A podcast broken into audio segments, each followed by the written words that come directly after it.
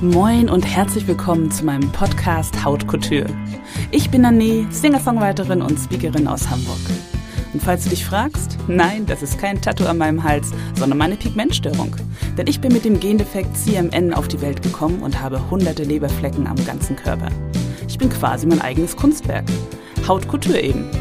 Heute kann ich mich annehmen, wie ich bin und liebe es, auf der Bühne zu stehen. Aber bis dahin war es ein langer Weg. Damit du deinen Weg zu mehr Selbstbewusstsein vielleicht etwas schneller findest, habe ich Haut Couture ins Leben gerufen. In dieser Podcast-Serie möchte ich dir die Erfahrungen und Erkenntnisse weitergeben, die ich auf meiner Reise zu mehr Selbstbewusstsein gemacht habe. Ich lade regelmäßig Gäste ein und habe Tipps parat, die dich auf deinem Weg zum Power-Ich unterstützen. Klingt gut? Dann los geht's! Hallo und schön, dass du wieder bei einer neuen Episode von Haut Couture dabei bist. Heute dreht sich alles darum, wie wir auf blöde Sprüche reagieren können und cool kontern. Denn machen wir uns mal nichts vor. Wir wissen zwar, dass Sprüche uns nur dann noch pieksen, wenn wir den entsprechenden Glaubenssatz in uns tragen, aber da sich Glaubenssätze nun mal nicht von heute auf morgen ändern lassen, ist es gut, einen Plan B zu haben. In der heutigen Episode verrate ich dir meine Tipps, wie du dich nie wieder von Kritik verunsichern lassen musst und ich teile mit dir meine vier Strategien, wie du Bemerkungen kontern und ihnen Paroli bieten kannst und trotzdem ganz du selbst bleibst. Das Wichtigste zuerst. Das, was wir nie vergessen sollten, ist, was andere Menschen über dich denken und zu dir sagen, sagt mehr über sie aus als über dich. Denn sie haben genauso ihre individuellen Glaubenssätze und Dämonen und Baustellen wie wir. Was mir auf meinem Weg geholfen hat, war schon mal zu erkennen, dass es einen großen Unterschied gibt, ob jemand Kritik an mir übt oder ob er mir seine Meinung kundtut. Denn wenn jemand dir gegenüber Kritik äußert, ist das auf der Sachebene und mit Fakten hinterlegt, also sachlich fundiert.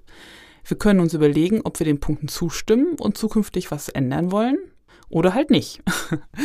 Wenn uns zum Beispiel jemand sagt, beim Ausfüllen dieser Excel-Tabelle musst du zukünftig etwas sorgfältiger arbeiten, kann ich mir überlegen, ob er recht hat und versuchen, es zukünftig zu ändern.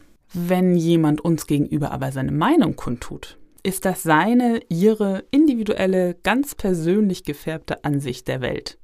Geprägt von Glaubenssätzen, den Sozialisierungen und der Kultur, in der die jeweiligen Menschen aufgewachsen sind. Jeder soll erfahren, wie seiner oder ihrer Meinung nach die Welt ist und was sie darüber denken. Zum Beispiel, wenn jemand zu uns sagt, boah, bist du hässlich, ist das seine, ihre persönliche Meinung. Oder aber auch einfach nur dazu da, um dich zu verletzen und sich selber besser zu fühlen.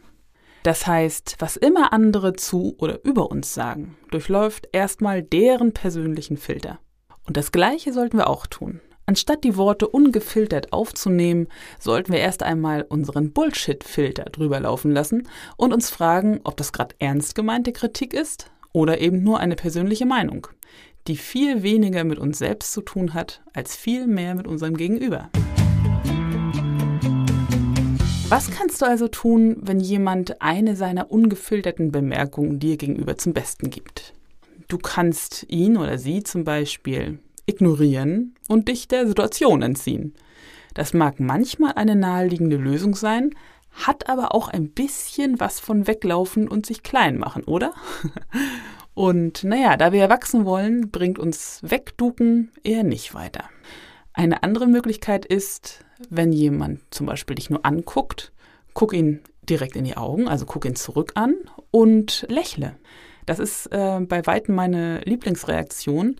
Ich erinnere mich zum Beispiel mal an eine ältere Frau, die morgens immer mit ihrem Hund auf einem Weg spazieren ging, der auch für Fahrradfahrer freigegeben war. Und wo ich morgens immer mit meinem Fahrrad auf dem Weg zur Arbeit fuhr.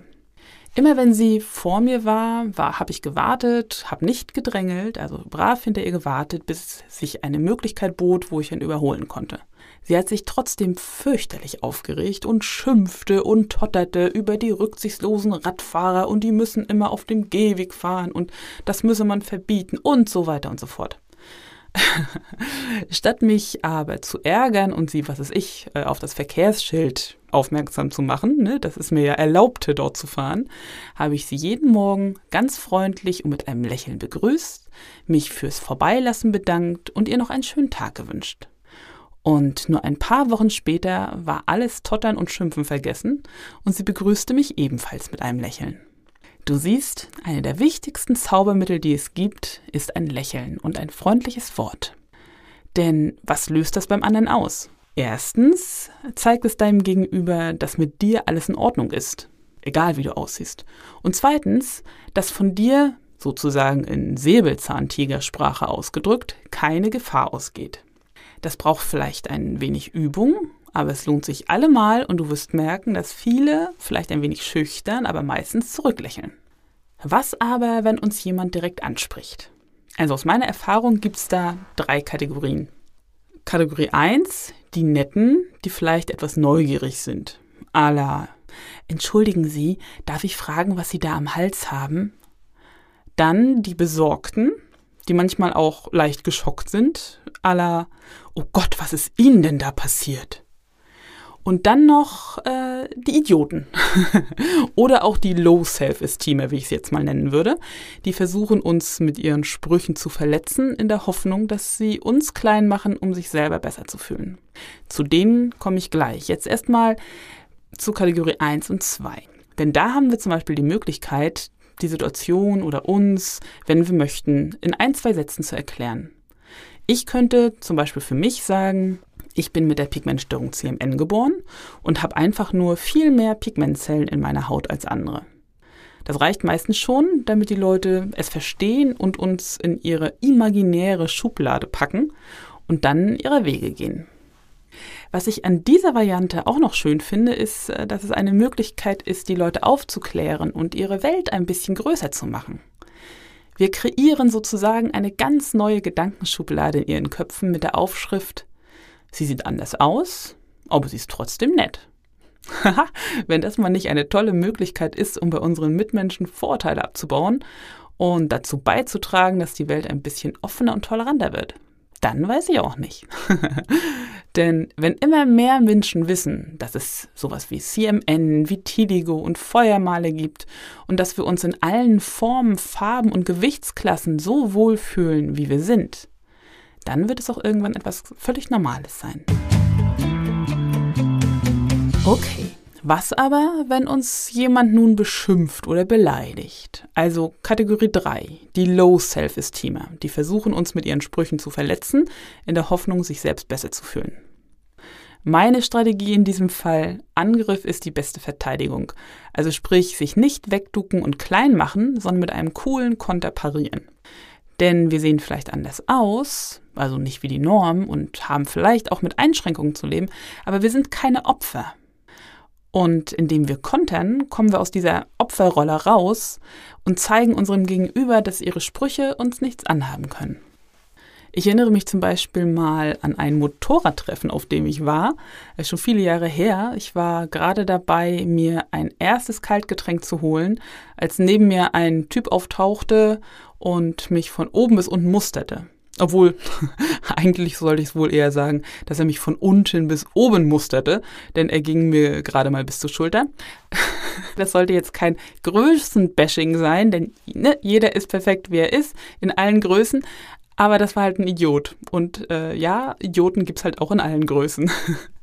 Auf jeden Fall sagte er dann in einem abfälligen Ton zu mir, naja, hast ja eine ganz gute Figur, aber einen ganz schön dicken Hintern.